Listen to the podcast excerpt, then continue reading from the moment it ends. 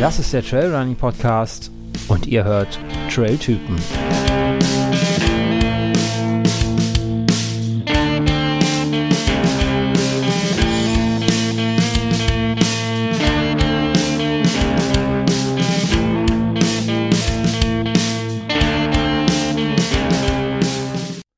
Ja, hallo und herzlich willkommen zum Trailrunning Podcast. Heute sind wir wieder bei den Trailtypen, wie ihr es gehört habt am Intro. Und ähm, heute haben wir einen, einen Anruf aus Österreich. ähm, genau. Bei mir heute im Podcast ist ähm, Ida Sophie Hegemann. Hallo Ida. Hallo, freut mich sehr. Wie geht es dir? Ja, mir geht's sehr gut. Ich habe die Klausurenphase hinter mir. Es ist schönes Wetter. Könnte fast nicht besser sein. das ist schön. Also schönes Wetter in Österreich, das freut mich sehr. Kein Schneechaos mehr. Nee, herrlich. Herrlich, herrlich. Gut, ja, bei uns ist jetzt auch Frühling. Ähm, man merkt es am Wetter und daran, dass die ganzen Menschen in ihren Gärten sitzen und Hecken schneiden und ähm, Bäume fertig machen, was der gute Deutsche halt tut in seinem Garten. Äh, kennst du bestimmt auch. ja, ja, schon. Ja, ja. Ja, wir sind heute hier zusammengekommen, um ähm, ja, um, um, um über dich zu sprechen, über deine Lauferei, über deine Leidenschaft laufen, über deinen Weg zu laufen, ähm, wie du das so betrachtest. Und ähm, ich denke, es ist kein Geheimnis, dass du mir von Suse, deiner Laufpartnerin beim Transalpine Run, quasi empfohlen worden bist, äh, ans Herz gelegt. Ja, das äh, ehrt mich sehr. ja, Suse war der Meinung, ähm, du bist so eine tolle, tolle Frau, so eine tolle Läuferin, ähm, dass ich dich unbedingt mal hier haben muss. Und ähm, ja, da kann ich nichts gegen anderes sagen. Das ist, äh, ja. ja, ich habe mich sehr über die Einladung gefreut und freue mich jetzt hier dabei zu sein. Das ist schön, das ist schön. Ja, wie, wie schon erwähnt, ähm, warst du letztes Jahr mit der Suse beim ähm, Transalpine Run ähm, sehr erfolgreich. Ähm, da auch nochmal von meiner Seite Glückwunsch jetzt hier in offizieller Form Danke. Ähm, zum ersten Platz. Ähm, ich habe ja schon einiges gehört und ähm, ich hatte ja auch so in den Nebengesprächen vor und nach dem Podcast mit Suse ein bisschen haben wir uns ja unterhalten. Wir zwei beide und sie hat viel, hat viel von dir geschwärmt und äh, ich bin mal gespannt, auch ein Teil deiner Geschichte heute zu dem Event, aber natürlich auch noch zu anderen Dingen äh, zu hören. Ähm, wir wollen also keine Kopie des Podcasts machen, wie du den kompletten Transalpine Run ähm, erlebt hast, sondern äh, du bekommst natürlich auch deine eigene Geschichte hier. mhm. Ja, ähm, was gibt's zu dir zu sagen? Ähm, du bist eine junge, aufstrebende Trailläuferin. Mhm bist aber schon, wir hatten es im Vorgespräch, glaube ich, seit, ich sage mal gerne, seit Anbeginn der Zeit Läuferin. Also du machst das auch schon sehr, sehr, sehr, sehr lange. Mhm. Das stimmt. Wie ganz viele erfolgreiche Läuferinnen und Läufer, würde ich einfach mal so sagen. Ist nicht jeder so wie ich, der mit 30 anfängt zu laufen irgendwann mal oder mit Ende, Ende 20 und sich dann so über die Trails schleppt, sondern ähm, du hast das quasi von der Pike auf gelernt, ne? Ja, also ich bin ähm, über den Schulsport zur Leichtathletik gekommen. Also tatsächlich auch nicht so früh wie zum Beispiel Suse. Ähm, und damals haben meine Trainer im Verein immer gesagt, oh, es ist so schade, dass du so spät zur Leichtathletik gekommen bist. Dir fehlt die Grundschnelligkeit. Und jetzt ist es eigentlich äh, so, dass immer alle sagen, oh, du hast ja schon früh angefangen. Und ja, es ist ein bisschen andersrum, aber ich würde schon sagen, dass mich die Zeit vorher auf der Straße und auf der Bahn geprägt hat und mir jetzt ganz schön viel hilft. Mhm. Ja, ich glaube, für den Trainer kann man nicht früh genug anfangen mit ähm, dem jeweiligen Sport.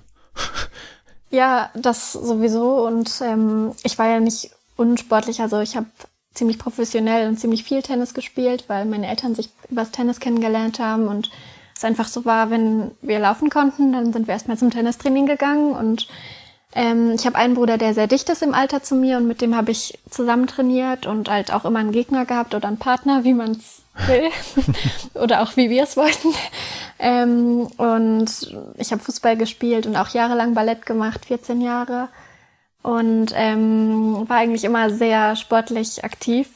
Aber lustigerweise hat schon der Kadertrainer beim Tennis früher, also wir hatten da immer so ähm, halbjährlich haben wir so Kadertests gemacht und ein Gutachten bekommen und der hat immer reingeschrieben, Ida macht Schritte wie ein Reh. Ida muss kürzere Schritte machen oder lange laufen. okay. Ja, dann äh, war der Grundschein recht schnell gelegt, ne? Wenn der Tennislehrer sagt, ähm, Tennistrainer, äh, du solltest besser laufen. Ja, also es war dann tatsächlich eher der ähm, Sportlehrer in der Schule, der gesagt hat, du bist immer schneller als die Jungs, du musst mal am Wochenende bei den Landesmeisterschaften fünf Kilometer rennen. Ähm, der mich da so ein bisschen in die Laufbahn geworfen hat und wofür ich heute natürlich unglaublich dankbar bin. Aber ja, ich glaube, in meiner Familie hätte niemand gedacht, dass es aufs Laufen hinausläuft. ähm, meine Geschwister laufen auch schon, alle, wenn es sein muss, aber die sind eher Ballsportaffin. Und ich würde sagen, so diese ja, die Ballsportarten liegen mir jetzt nicht ganz so gut wie Ihnen. Also ich habe es auch lange versucht und hatte immer viel Spaß, aber das Ballgefühl, ähm, ja, das habe ich, glaube ich, meinen Brüdern überlassen. Mhm. Ich habe das fein aufgeteilt. Genau. ja, Ballett ist ähm, äh, ganz interessant. Das habe ich gestern auch erfahren. Ich habe ähm, ja gestern mit der Lisa Riesch aufgenommen und äh, den heute dann auch schon veröffentlicht. Und äh, die meinte auch, ja, ähm, hätt, hättet, hätt, ihr hättet euch die Tage unterhalten und ähm, ja. werdet auch ganz äh, erstaunt festgestellt, dass ihr beide ähm, eine Ballettvergangenheit habt, wobei sie ja noch aktuell ähm, tatsächlich tanzt, äh, wenn sie es ja. wieder kann. Ähm, fand ich auch wieder ganz spannend. Ja, ich finde es auch wirklich total cool. Also darum beneide ich sie auch fast ein bisschen, weil bei mir war das damals so, wie das halt so ist, wenn man in der Pubertät ist oder ja, dann die Jungs fanden es uncool, dass die, wenn man Ballett macht und die meisten Mädchen in meiner Klasse haben Jazzdance gemacht. Und ich bin immer nach dem Balletttraining nach Hause und habe gesagt, oh Mama, nächste Woche will ich aber aufhören, weil es, das ist echt nicht mehr cool zum Ballett zu gehen. Und dann wollte ich unbedingt Fußball spielen und habe deswegen tatsächlich dann auch aufgehört. Und heute finde ich es richtig schade, ähm, weil es einem echt viel fürs Leben lehrt und man viel, klar auch fürs Laufen, die Dehnung, das hilft einem richtig viel. Und mhm. äh, ich glaube auch Konstanze Klosterhalfen, die ja eine irre schnelle Bahnläuferin ist, die war auch eine richtig gute Balletttänzerin und macht das immer noch ein bisschen. Okay. Also es scheinen viele Läuferinnen zu machen. Ja, das scheint mir jetzt auch so. Ähm, den, hatte ich, den Sport hatte ich so als, ich will nicht sagen als Alternativsport, ähm, aber ja doch, wahrscheinlich eher schon, so bisher noch gar nicht auf dem Schirm. Ähm, ja, das äh, ist interessant, wenn es denn dann hilft. Ne? Das ist, ich denke, auch eine ganz andere Bewegung, die man da so hat, ähm, als das Laufen, klar. Ja. Ähm, finde ich spannend. Ja, also es, ich finde, es ist, ähm, bei mir ist es jetzt ja echt lange her, dass ich aufgehört habe, aber wenn ich zur Physiotherapie oder zum Osteopathen gehe, ähm, fällt denen immer zuerst auf, dass ich immer noch sehr überdehnbar bin an vielen Stellen. Mhm. Und das hat halt viele Vorteile, aber natürlich auch kleinere Nachteile. Ähm, aber zum Beispiel hat es in der, aus der Sicht einen Vorteil, dass wann immer ich umknicke, ich muss jetzt eigentlich aufs Holz klopfen, aber immer wenn ich umknicke, ist mir noch nie was passiert und ich bin echt schon richtig doll umgeknickt. Und ähm, das kommt tatsächlich noch daher, dass es alles vom Ballett so dehnbar ist. Mhm. ja, äh, ich bin äh, steif wie ein Brett. Ähm. Ein paar Ballettstunden bei Lisa nehmen, würde ich ja, dir jetzt vorschlagen. Du wirst lachen, das hat sie mir gestern ähm, auch schon versucht oder vorgestern auch schon versucht nahezulegen. Ähm, ja, dann steht es jetzt zwei gegen einen. Verdammt. Es war doch, ähm, naja gut, äh, es war auch schön mit dir. Ähm, schade. Schade. Hm, nein, ähm, ich habe nur leider gar kein Taktgefühl. Von daher. Aber das Dehnen wird mir mit Sicherheit auch gut tun. So grundsätzlich äh, das Körpergefühl. Ja, ähm, du sagst gerade, du fandest ein bisschen schade, dass du zum, dann zum Fußball gewechselt bist. Ähm, ich hätte jetzt einfach gesagt, du hast viel ausprobiert. Ne? Ähm, man muss ja auch erstmal ja. so seine Sportart finden. Ja, also Fußball hat mir wahnsinnig viel Spaß gemacht, aber ähm, ja, ich glaube, ich war mit Abstand die talentfreieste in der Mannschaft, aber ich konnte auch da am besten laufen. Also ich war dafür zuständig, den Ball hinten zu holen und bis nach vorne mitzunehmen und ihn dann wieder abzugeben. Und das ähm, das war, glaube ich, meine Erfolgsstory beim Fußball. Okay. Aber ich hatte eine super coole Mannschaft und richtig viel Spaß und ähm, meine Familie hat mir das auch nicht verdorben. Es hat keiner gesagt, dass ich ähm, vielleicht talentfrei bin und mehr laufen sollte, aber oder mir nur das Laufen liegt. Aber ja, ich bereue nichts. Also ich bin wirklich dankbar und froh, dass ich so viel ausprobieren durfte und dass meine Eltern mir mal so viel Sport ja, ermöglicht haben, mir und meinen Geschwistern. Mhm. Wie viele Geschwister hast du? Vier. Ja. Und ich bin die Älteste. Du bist die Älteste.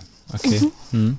Ja, da, da, kommt natürlich dann auch einiges zusammen. Ich habe ähm, ja selber drei, ähm, drei Kinder und ja, wenn jedes, jedes Sport machen möchte, ähm, da ist ja allein die Organisation mit hin und herfahren und äh Ja, total. Deswegen, ich habe auch, ähm, also ich habe nach wie vor, dass ich mit meiner Mama eigentlich jeden Tag telefoniere und sie sagte mal, es ist so schade, dass man sich jetzt wegen der Corona-Situation ja nicht mal einfach so besuchen kann oder dass sie sich jahrelang immer gewünscht hat, dass wir mal Wochenenden frei haben als Familie, um irgendwas unternehmen zu können. Mhm. Und das jetzt, wo es frei ist, halt natürlich nicht geht. Und da habe ich halt so zurücküberlegt und es stimmt echt, wenn ich mich an meine Kindheit erinnere. Es gibt kein Wochenende, wo wir auf dem Sofa saßen, sondern wir sind immer, ich hatte morgens ein Tennispunktspiel mit der ähm, Jugendmannschaft, mittags meine Brüder abends ein ähm, Fußballspiel oder ein Volkslauf, am nächsten Tag dann Damenmannschaft oder meine Brüder Herrenmannschaft und dann Fußballspiel, die haben auch Fußball gespielt und dann Basketballspiel oder Handball. Also wir waren eigentlich immer nur bei Sportevents, mhm. aber weil wir das halt so wollten. Ja. Meine Eltern hatten quasi kein Wochenende. ja, aber äh, es ähm, hat ja, ja, ich sag mal, der Erfolg zeigt ja, dass es gar nicht so schlecht war. Ne? Ähm, ich finde das auch immer wichtig, den Kindern das einfach zu ermöglichen ähm, ich sag mal, wenn man dann irgendwann, wenn die Kinder irgendwann mal alt sind, dann kann man immer noch äh, auf dem Sofa sitzen.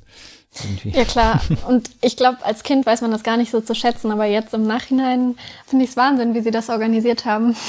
ja, auf jeden Fall. Ne? Weiß nicht, ob du zwischendurch mal das Gefühl hast, hattest, dass du, dass du irgendwo hingeschleppt worden bist zum Sport. Nee, ähm, das hattest du nicht. Nie. Das ist gut. Nee. Das ist gut. Ja, aber man lernt schon viel Disziplin. Also ähm, was mir auch heute, glaube ich, gerade im Alltag oder bei Rennen oder in der Trainingsvorbereitung wirklich viel ja hilft. Also ich würde schon sagen, dass das sehr prägend ist, was man so in seiner Kindheit ermöglicht bekommt oder auch gelernt bekommt.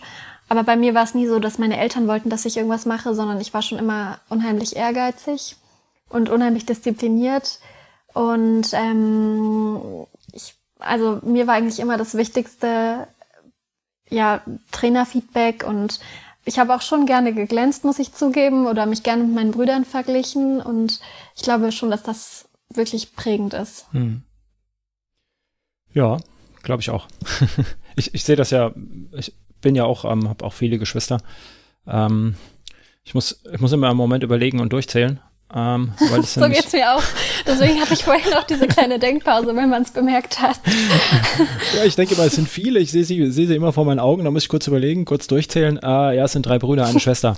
Ähm, ja, ja, ja, das stimmt. Aber mh, mm, ja, meine Eltern haben tatsächlich auch immer Pflegekinder aufgenommen, ähm, die irgendwie körperlich eingeschränkt waren oder keine Eltern hatten und mhm. deswegen waren wir zeitweise auch echt immer noch mehr zu Hause. Deswegen fällt mir das mit dem Zählen auch so schwer. Oh Mann. Aber ja. ja, Großfamilie ist einfach was Tolles. Ja, das ist, da finde ich auch schön. Ähm, das hat was auf jeden Fall. Ja. Mhm. Wann, wann hattest du angefangen mit Laufen? Das war irgendwas, ich glaube, mit 15 haben sich deine Sportlehrer mal darauf hingewiesen, dass ähm, du da ja, was genau. machen könntest. Ja, also tatsächlich äh, was mit 14, 15 und ja, ich glaube mit 15. Und ähm, dann ging es auch echt recht schnell. Also ich bin dann fünf Kilometer, ich glaube, Regions- und Bezirksmeisterin geworden. Dann waren, waren die Landesbestenlisten und die deutschen Bestenlisten, Endjahresbestenlisten raus und ich war recht schnell in der deutschen Endjahresbestenliste irgendwie in den Top 5.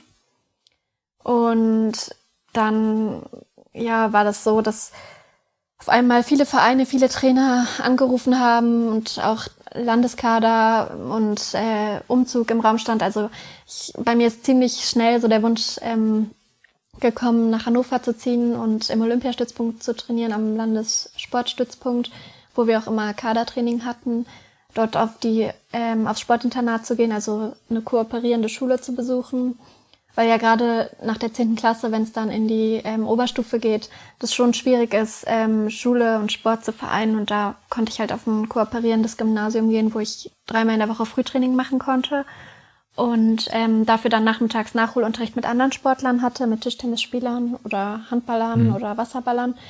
Und ähm, ja, da habe ich, ich musste meine Eltern richtig lange überreden und ich weiß, dass denen ultra schwer gefallen ist. Und ich glaube, meine Mama hat die ganzen vier Jahre, die ich da war, jeden Sonntag am Bahnsteig geweint. Aber es war mein großer Wunsch und sie haben es mir versucht zu ermöglichen. Und ähm, auch wenn ich jetzt nicht auf der Bahn den Erfolg hatte, den ich mir damals gewünscht habe oder auf der Straße. Klar war mein Traum damals, dass ich zu den Olympischen Spielen komme im ja, 5000 oder 10.000 Meter Lauf. Dafür hatte ich viel zu wenig ähm, Grundschnelligkeit, eben weil ich so spät dazugekommen bin, wie ich das vorhin mhm. gesagt habe. Das war eigentlich recht schnell klar, dass das so ein bisschen das Problem sein wird. Ähm, und ich hatte immer ziemlich viel Verletzungspech was mich ja dann aber tatsächlich auch auf die Trails gebracht hat. Also ich hatte eine Stressfraktur während des Abiturs. Ähm, man hat durch das Frühtraining seine, ähm, sein Abitur strecken können. Also ich hatte ein Jahr länger fürs Abitur, als man das normalerweise hat. Und dafür hat man halt weniger Stunden in der Oberstufe. Und da habe ich in meinen, ich glaube, Vorabi und Hauptabi war das in der Zeit, hatte ich eine Stressfraktur im Fuß und habe überlegt, äh, ja, lasse ich es ganz sein jetzt tatsächlich, weil mh, mm, ja, man muss bei der Bahn- oder Straßenleichtathletik auch schon recht früh den Absprung dann schaffen, in, die da in der Damenhauptklasse sich zu behaupten. Und ähm, bin dann, als ich zu Hause war und äh, das soweit ausgeheilt war, in Thüringen und Hessen so kleinere Bergläufe gelaufen und habe die halt gewonnen und da hat mich zufällig jemand ähm, darauf hingewiesen, dass man sich bei Gore gerade bewerben kann, um so eine Gastetappe beim Transalpine Run zu laufen. Dann bin ich nach Hause gegangen und habe mir, äh, habe bei YouTube Transalpine Run eingegeben, hm. habe da tolle Dokumentationen gesehen, habe gedacht, ja, das mache ich mal. und ähm, ja, dann bin ich dahin gekommen und also habe tatsächlich von Gore wurde ich eingeladen, wurde von Salomon ausgerüstet. Deshalb war ich auch bei meinem allerersten Traillauf direkt in Salomon Komplettmontur und Salomon-Schuhen unterwegs. Mhm, und kann man ähm, schlechter treffen, ne? Ja, ja, aber ich, ja, also ich habe äh, den Speedcross angezogen und den vorher nicht eingelaufen. Das hätte ich nicht tun sollen. Aber man lernt aus seinen Fehlern. Nein, ähm, und da wiederum gab es auch wieder einen Zufall, einen glücklichen Zufall für mich im Nachhinein, aber da ähm, hatte sich die Läuferin, mit der ich laufen sollte, die Gore auch ausgewählt hatte, verletzt. Äh, das war irgendwie eine Triathletin, die hat sich beim Schwimmen verletzt vorher. Und dann stand ich am Morgen vor dem Start dort und wusste gar nicht, ob ich jetzt allein laufe oder wie das ausschaut. Und dann kam Philipp Reiter zu mir und hat gesagt, hat gehört, ich bin schnell und wir starten gleich in der ersten Welle. Hm. Und in zehn Minuten geht's los. Und ähm, ja, dann war es um mich geschehen. Also als wir, es war ein tolles Rennen, es war für mich unheimlich hart, aber als ich im Ziel ankam, wusste ich, Trail ist es und nie wieder was anderes.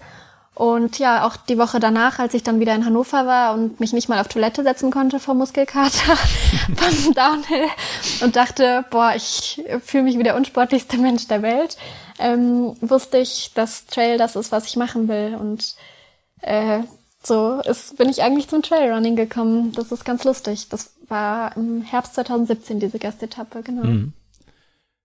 Ja, ganz spontan. Ähm, einmal ja, nicht viele auf, glückliche Zufälle. Ja, einmal nicht aufgepasst und äh, schon eingefangen von Salomon. und ja. ja. da bist du jetzt ähm, dann seit 2017 oder 2018 quasi. Ähm, genau.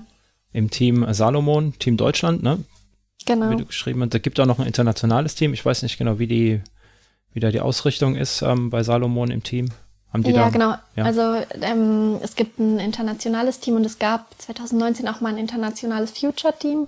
Da war ich auch drin, deswegen durfte ich halt die World Series laufen und so viele tolle ähm, Rennen und Erlebnisse mit dem internationalen Team teilen mhm. und Kilian hautnah miterleben und sowas machen. Das war schon was Besonderes. Aber ja, tatsächlich ähm, hatte mich Salomon direkt eingefangen und da war es noch so, dass ich, oder auch, ich glaube, ähm, auch die Julia damals dachte, mal schauen, ob das nicht schwierig wird. Die wohnt im Flachland in Norddeutschland. Aber ja, es hat für mich alles wunderbar geklappt und ich bin unheimlich dankbar, dass ich die Chance bekommen habe. Und ähm, wurde dann im Frühjahr 2018 zum Teammeeting eingeladen und war seitdem im Team und bin dann 2018 der Zugspitz Trail, der Base Trail XL, also die 40 Kilometer, waren mein erstes Rennen. Und die konnte ich auch gewinnen. Mhm. Und ähm, dann war ich natürlich umso bestärkter in der Entscheidung, dass das alles richtig war. Mhm. Da hast du was gefunden, ja. Das äh, klingt, klingt genau danach.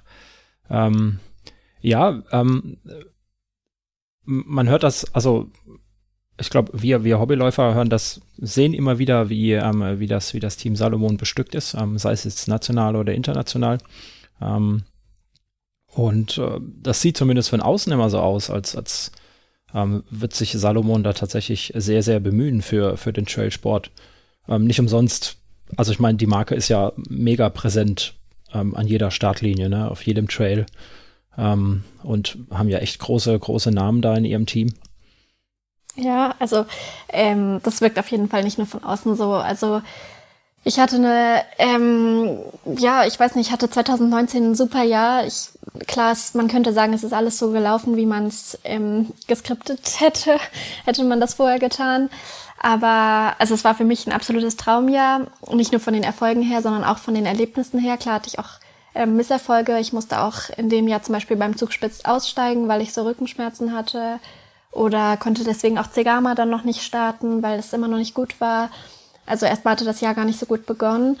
Aber ähm, ich hatte halt wirklich ein tolles Jahr mit vielen Reisen. Ich durfte alle richtig kennenlernen. Es waren alle immer super herzlich. Also es wirkt absolut nicht nur nach außen mhm. so, sondern es ist ein Team und es sind alle füreinander da. Und äh, ich weiß gar nicht, also ich habe selbst gedacht, als ich zum allerersten Mal zu einem internationalen Rennen gefahren bin, mal schauen, ich bin die Neue und ich kenne niemanden außer Philipp, weil der auch da ist.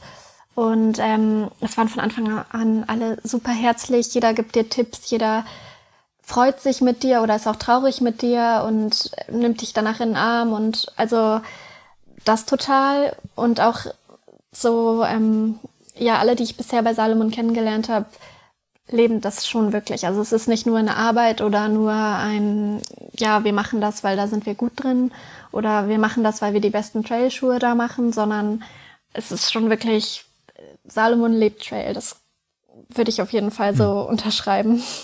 Hm. Das ähm, stärkt das Vertrauen in die Marke. Man hat das ja ganz oft so das Gefühl, dass, ähm, dass es Marken gibt, die einfach nur dem Hype hinterherlaufen.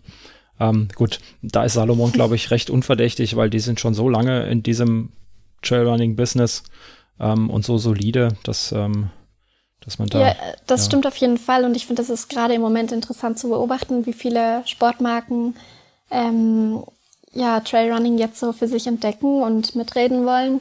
Ja. Und es ist eine interessante Wandlung. Ich glaube, für den Sport ist es total gut. Ähm, auch für die Läufer ist es total gut. Es wird super professionell alles. Sowas hat natürlich immer Vor- und Nachteile. Aber also ich bin davon überzeugt, dass sich da trotzdem nichts ändern wird, dass Salomon das weiterhin tut, weil sie Trailrunning leben. Ja, auch wenn sie Straßenlaufschuhe herstellen und äh, Kilian auf einer, auf einer äh, Tatanbahn laufen lassen. Den armen Kerl. ja, ich glaube schon, dass er das selber wollte, aber ich muss ehrlich sagen, ähm, ich bin früher auf der Straße natürlich andere Schuhe gelaufen, weil ich Salomon auch gar nicht so gut kannte vorher. Ja. Ich bin, ähm, ich glaube, ich bin in den Rennen, in den Straßenrennen von Adidas, den Adi Zero oder so gelaufen.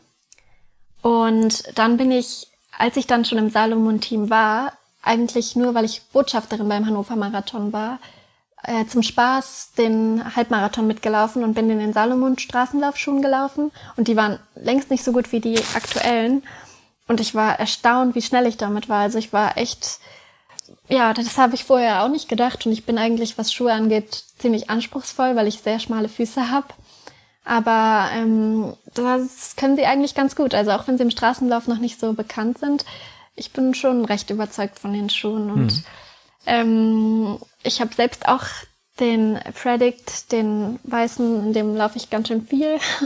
auch immer noch jetzt, wenn ich hier in Österreich auf den Trails laufe, weil er mir einfach gut passt. Und ich glaube schon, dass auch wenn sie Straßenschuhe herstellen, sie da sich nicht von abbringen lassen, dass Trail das Hauptding bleibt. Hm. Ja, ich denke auch, da gehören sie einfach hin. Ähm, auch so in der, in der Außenwahrnehmung auf jeden Fall. Und wie du sagst, ähm, wenn sie Trail leben, ähm, da habe ich auch gar keinen Zweifel irgendwie dran an der Marke. Muss man einfach so sagen. Auch wenn ich, ne, ich habe absolut keine Salomon-Füße, ähm, muss ich einfach mal sagen. Ich habe zwar auch hier den Speedcross 5 stehen, aber ähm, äh, ja, es gibt ja immer Füße, die passen in Schuhe und ähm, Füße, die passen nicht in Schuhe. Echt? Ist, äh, also ja. ich glaube, aber der Speedcross ist auch ein spezieller Schuh. Ich glaube, wenn du, ähm, hast du, bist du denn schon mal in einem Sense Ride oder so gelaufen? Äh, ja, bin ich schon mal gelaufen, aber ja, ist ich habe ich hab breite Füße im Gegensatz zu dir. Ähm, okay. Ähm, und da habe ich immer so ein bisschen Probleme, auch, auch bei anderen Herstellern. Ähm, okay. Ja. ja, also ich muss sagen, in den Rennen laufe ich halt immer im Sense 7 oder Sense 8, weil die auch sehr schmal geschnitten sind und für mich optimal sind. Also mhm. da könnte es eigentlich für mich keinen besseren Wettkampfschuh geben. Aber ähm, sonst im Training laufe ich halt auch ziemlich viel im Sense Ride. Und der, habe ich das Gefühl, ist auch eigentlich für breitere Füße. Okay. Aber vielleicht ja. hattest du auch noch nicht den optimalen Schuhberater. Das könnte natürlich sein in dem Fall, ja. vielleicht musst du mal zu so einem, ähm, ich weiß nicht, so einem Schuhtest gehen oder zu einem Stand bei irgendeinem Rennen gehen und dir Schuhe ausleihen und dich einfach so aufdrängen und so ausgiebig beraten lassen, dass es wirklich optimal passt. Ja, muss ich mal machen. Vielleicht nächstes Jahr. Für dieses Jahr bin ich, ähm, bin ich bei Ultra gelandet ähm, für diese Saison. Okay. Da als äh, Team Red-Mitglied. Dementsprechend darf ich jetzt ah, Ultra ja, laufen und die erst nochmal ausprobieren. Ja. Ähm, ja, ach, ansonsten, Schuh ist Schuh, da soll jeder das laufen, äh, womit er zurechtkommt. Dafür gibt es so viele Hersteller. Ähm, es gibt Menschen, die schwören auf, auf, keine Ahnung, auf Japaner, ähm, japanische Schuhe, Essex auf dem Trail, ähm, mit denen ich überhaupt nicht zurechtkomme. Ähm, ich auch nicht. Ich auch nicht. Also aber auf ich, der Straße äh, hingegen, ich, ich habe mit Essex tatsächlich auch angefangen, um immer eine andere Marke dann mit reinzubringen. Ja. Ähm, auf, auf, der Straße waren das für mich immer meine Go-To-Schuhe auf jeden Fall, aber seitdem ich keine ja. Straße mehr laufe. ja, ich ähm, bin dieses Jahr den Trail oder zwei, drei Trailschuhe habe ich mal getestet, weil sie mir zugeschickt wurden. Ähm, auch weil halt Essex ähm, ja auch im Trailrunning bisschen, ja, ich würde sagen, sich mehr engagiert. Ja. Aber da, da, war ich nicht so überzeugt, muss ich ehrlich sagen, wenn man hm. das so sagen darf. Ach, darf man auf jeden Fall sagen. ähm, ja. Auf jeden Fall. So, ich trinke mal einen Schluck. Wir sind ja hier quasi mehr oder weniger live. Ich habe ja vorhin gesagt, ähm, wir schneiden nichts. Ähm dementsprechend. Ja, dann bist du 2018, hast du gesagt, den Zugspitz gewonnen. Ja. Ähm, 2019 war ein sehr gutes Jahr, gut geskriptet ja. mit ähm, erste Frau bei den Four Trails. Ähm, quasi ja, das war wirklich ein tolles Erlebnis. Also jetzt gerade im Nachhinein finde ich, wenn ich an die Four Trails zurückdenke, ähm, wenn ich mir irgendwas hätte wünschen oder aussuchen können, das hätte nicht schöner laufen können. Also es war das erste Rennen, wo meine Familie mich hat laufen sehen. Ähm, tatsächlich. Und eigentlich nur, weil sie im Familienurlaub hier waren in Österreich. Und ich weiß noch, am ersten Tag, also mein Vater hat mich zum Start gefahren morgens und dann sind sie aber wieder nach Hause und haben gefrühstückt und kamen zum Ziel. Und meine Schwester und mein Bruder standen an der Ziellinie, also 100 Meter davor und meine Schwester ist auch mit mir ins Ziel gelaufen. Und ich war so glücklich und dann hat meine Mama zu mir gesagt, du kannst das ja wirklich. also ähm, ja, und da habe ich noch gedacht, der Tag heute war perfekt. Es wäre so schön, wenn das nochmal geht. Und dann waren es vier Tage so. Und ich, ja, ich weiß nicht, ich kann im Nachhinein sagen, dass es für mich wahrscheinlich aus, ja, mit dem ähm, Transalpine Run das tollste Rennen überhaupt war. Und ich, mir ist auch bewusst, dass das absolut keine Selbstverständlichkeit ist. Und es kann auch sein, dass ich nie wieder so ein gutes Rennen habe. Aber umso mehr, ja, finde ich, weiß ich zu schätzen, dass einfach da alles perfekt war. Mhm. Ja, ähm, ganz perfekt war es aber nicht, ne? Hast du. ja, das äh, wissen die wenigsten. Ähm, ja. Wir hatten es im Vorgespräch schon. Du bist, ähm, mh, bei dir sieht das immer alles so leicht aus, was du tust. Also du bist ja eine der Läuferinnen, die, ja, also ich habe, glaube ich, noch kein Foto gesehen. Klar, du suchst dir wahrscheinlich auch aus, aber ähm, auf dem du nicht lächelst. Ja, ähm, da, also, ja, aussuchen, hm, ich muss zugeben, ich lache tatsächlich auf jedem Foto, aber es gibt eins von den Portraits, auf dem ich nicht lache. Das war, äh, glaube ich, auch sehr groß im Running-Magazin und da habe ich es auch das erste Mal gesehen, persönlich, und mich auch erschrocken. Da habe ich sehr böse geguckt und da habe ich auch voll geblutet. Also, das war tatsächlich ähm, der zweite Tag. Und wir sind über ein Geröllfeld raufgelaufen und ganz oben hat jemand äh, einen Stein losgetreten ähm, vielleicht war es sogar Matthias Bauer, der hat die Männer gewonnen und also ich verstehe mich mit Matthias sehr, sehr gut. Aber vielleicht war es er sogar, nein, ich weiß es nicht. Auf jeden Fall, es waren nicht so viele Männer vor mir und es hat ähm, ja über mir aber auch gerufen, Achtung, Stein kommt und alle haben sofort reagiert und es verstanden. Ich habe es natürlich nicht verstanden. Ich bin voll reingelaufen in den Stein. Ich weiß nicht, ob ich dachte, ich kann ihn auffangen. Ehrlich gesagt weiß ich nicht, was da in mir vorgegangen ist. Aber da habe ich mich schon ziemlich am Oberschenkel und auch am Finger verletzt und voll doll geblutet. Also oben die Bergretterin, also oder eine von der Bergrettung meinte, ich darf so nicht weiterlaufen, das geht nicht. Sie muss das erst verarzten. Und ich dachte, das ist ein Scherz, ich laufe doch hier jetzt weiter, es ist nur ein Finger. Mhm. Ähm, und da an dem Tag bin ich dann auch im Downhill nochmal gestürzt. Ähm, und da bin ich echt doll auf mein Schlüsselbein gefallen und ich habe äh, während des Rennens schon meinen Arm in die, in die, also in die Weste, in die Trailrunning-Weste reingesteckt, weil ich so Schmerzen hatte und das Gefühl hatte, ich kann den Arm nicht oben halten.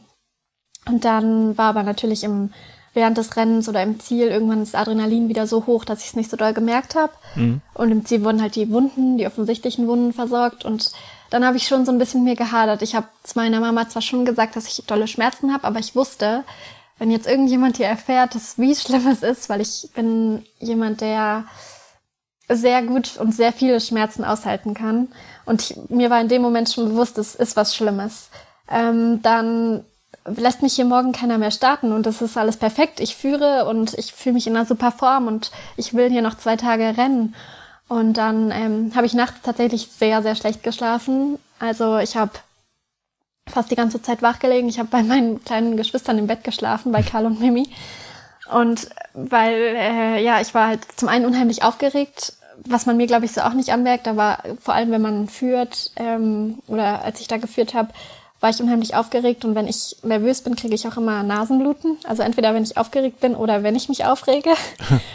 und in der ähm, letzten Nacht vor der letzten Etappe habe ich, glaube ich, drei Stunden höchstens geschlafen. Ich weiß noch, dass ich nachts auf die Uhr geguckt habe um drei und gedacht habe, boah, es ist bald Start und du hast noch nicht geschlafen. Und oh ich hatte echt so schlimme Schmerzen. Und dann bin ich aber das Ganze zu Ende gelaufen. Und wenn man sich jetzt die Siegerfotos anschaut, sieht man, dass ich auf den Siegerfotos immer richtig schief stehe. Und im Ziel musste ich halt auch den ähm, Blumenstrauß werfen und ich habe ihn hinter mich geworfen, obwohl hinter mir natürlich niemand stand. Und darüber machen sich auch meine Geschwister bis heute lustig. Aber das lag einfach daran, dass ich in meinem, in der Schulter und in meinem Arm absolut keine Kontrolle und kein Gefühl hatte. Und wie ich schon erzählt habe, haben meine Eltern halt hier oder meine Familie hier Urlaub gemacht. Und es war so vereinbart, dass ich dann noch eine Woche bei ihnen bleibe, weil zu dem Zeitpunkt habe ich auch noch in Hannover gewohnt. Ähm, und dann habe ich halt den Tag nach dem Rennen zu meinen Eltern am Frühstückstisch gesagt, ich habe so schlimme Schmerzen, ich muss damit zum, ins Krankenhaus. Und die haben mich halt beide angeguckt und gesagt, hä, du bist jetzt drei Tage gelaufen, also wenn das so schlimm wäre, dann wärst du ja wohl nicht weitergelaufen. und sind dann, also ich bin dann aber in die ähm, Unfallaufnahme, glaube ich, in Innsbruck äh, ins Klinikum gefahren und die wollten mir auch nicht glauben, dass ich damit gelaufen bin und dass ich keine Schmerzmittel genommen habe. Aber ich hatte mir das Schlüsselbein gebrochen und mir ist auch was vom Knochen abgesplittert und es war, ja, ich habe dann, es war eigentlich ziemlich lustig, weil der Arzt hat gesagt, ja, also wer hier so spät kommt und wer da ein Rennen mitläuft, der braucht auch keine Schmerzmittel und der kriegt auch keine vernünftige Schiene, sondern du kriegst hier jetzt so ein Dreieckstuch. Und äh, laufen kann ich dir wahrscheinlich eh nicht verbieten, deswegen mache ich das erst gar nicht. Aber mhm. bitte sei vorsichtig und geh zu Hause nochmal zum Arzt, um zu schauen, ob da äh, operativ noch was gemacht werden muss. Aber da hatte ich dann immerhin Glück. oh Mann. ja, das weiß tatsächlich, oder das wissen tatsächlich die wenigsten, aber ähm, vielleicht war das auch so ein bisschen das Erfolgsrezept, dass ich eigentlich so Schmerzen im Arm hatte, dass ich so schnell laufen musste, dass es dass ich es nicht so spüre. Ja, ähm, pff, hm. Also definitiv nicht zum Nachmachen äh, geeignet. Nee. Ähm, ja. ja, bis, ähm, aber alles gut verheilt, ja? Mittlerweile. Ja, ja. Also ich denke mal, wenn man jetzt ein Foto machen würde, sehe ich vielleicht nicht mehr schief aus. so würde ich es beschreiben. Ja, äh, alles gegeben für den Erfolg bei den Four Trails. Definitiv. ähm, die Vortrails sind ja, werden ja auch so ein bisschen gehand gehandelt als, ich sag mal, kleine, ähm, kleiner Tar, ne? Kleine Transalpine Run. Ähm, ja. Ist ja so die, grob die Hälfte der Distanz, glaube ich, ne? Hälfte der Tage definitiv. Ja, genau, ähm, vier. Vier. Und auch die Strecken sind eigentlich Hälfte. Also ich glaube 20 bis 30 oder 20 mhm. bis 25 wären es jetzt dieses Jahr. Und da waren es, glaube ich, noch 20 bis 30 Kilometer. Und ähm, also für mich war es so, ich seit der Guest-Etappe damals wusste ich, dass ich den ganzen Transalpine Run unbedingt laufen will. Und ähm, Philipp hat immer darauf geschaut, dass ich nicht zu früh zu viel mache und hat damals gesagt, also 2018 gesagt, ähm, ich soll erstmal den Run 2 laufen, die zwei Tage und gucken, wie mir Etappen passen.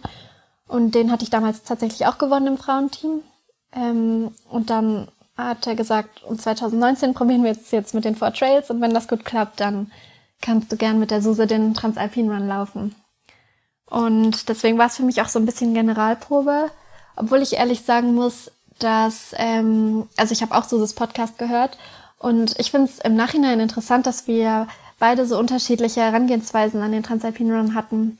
Also sie hat ja schon erzählt, ähm, dass wir tatsächlich nicht einmal zusammen trainiert haben mhm. und äh, ja uns da ein bisschen einfach ins Abenteuer gestürzt haben.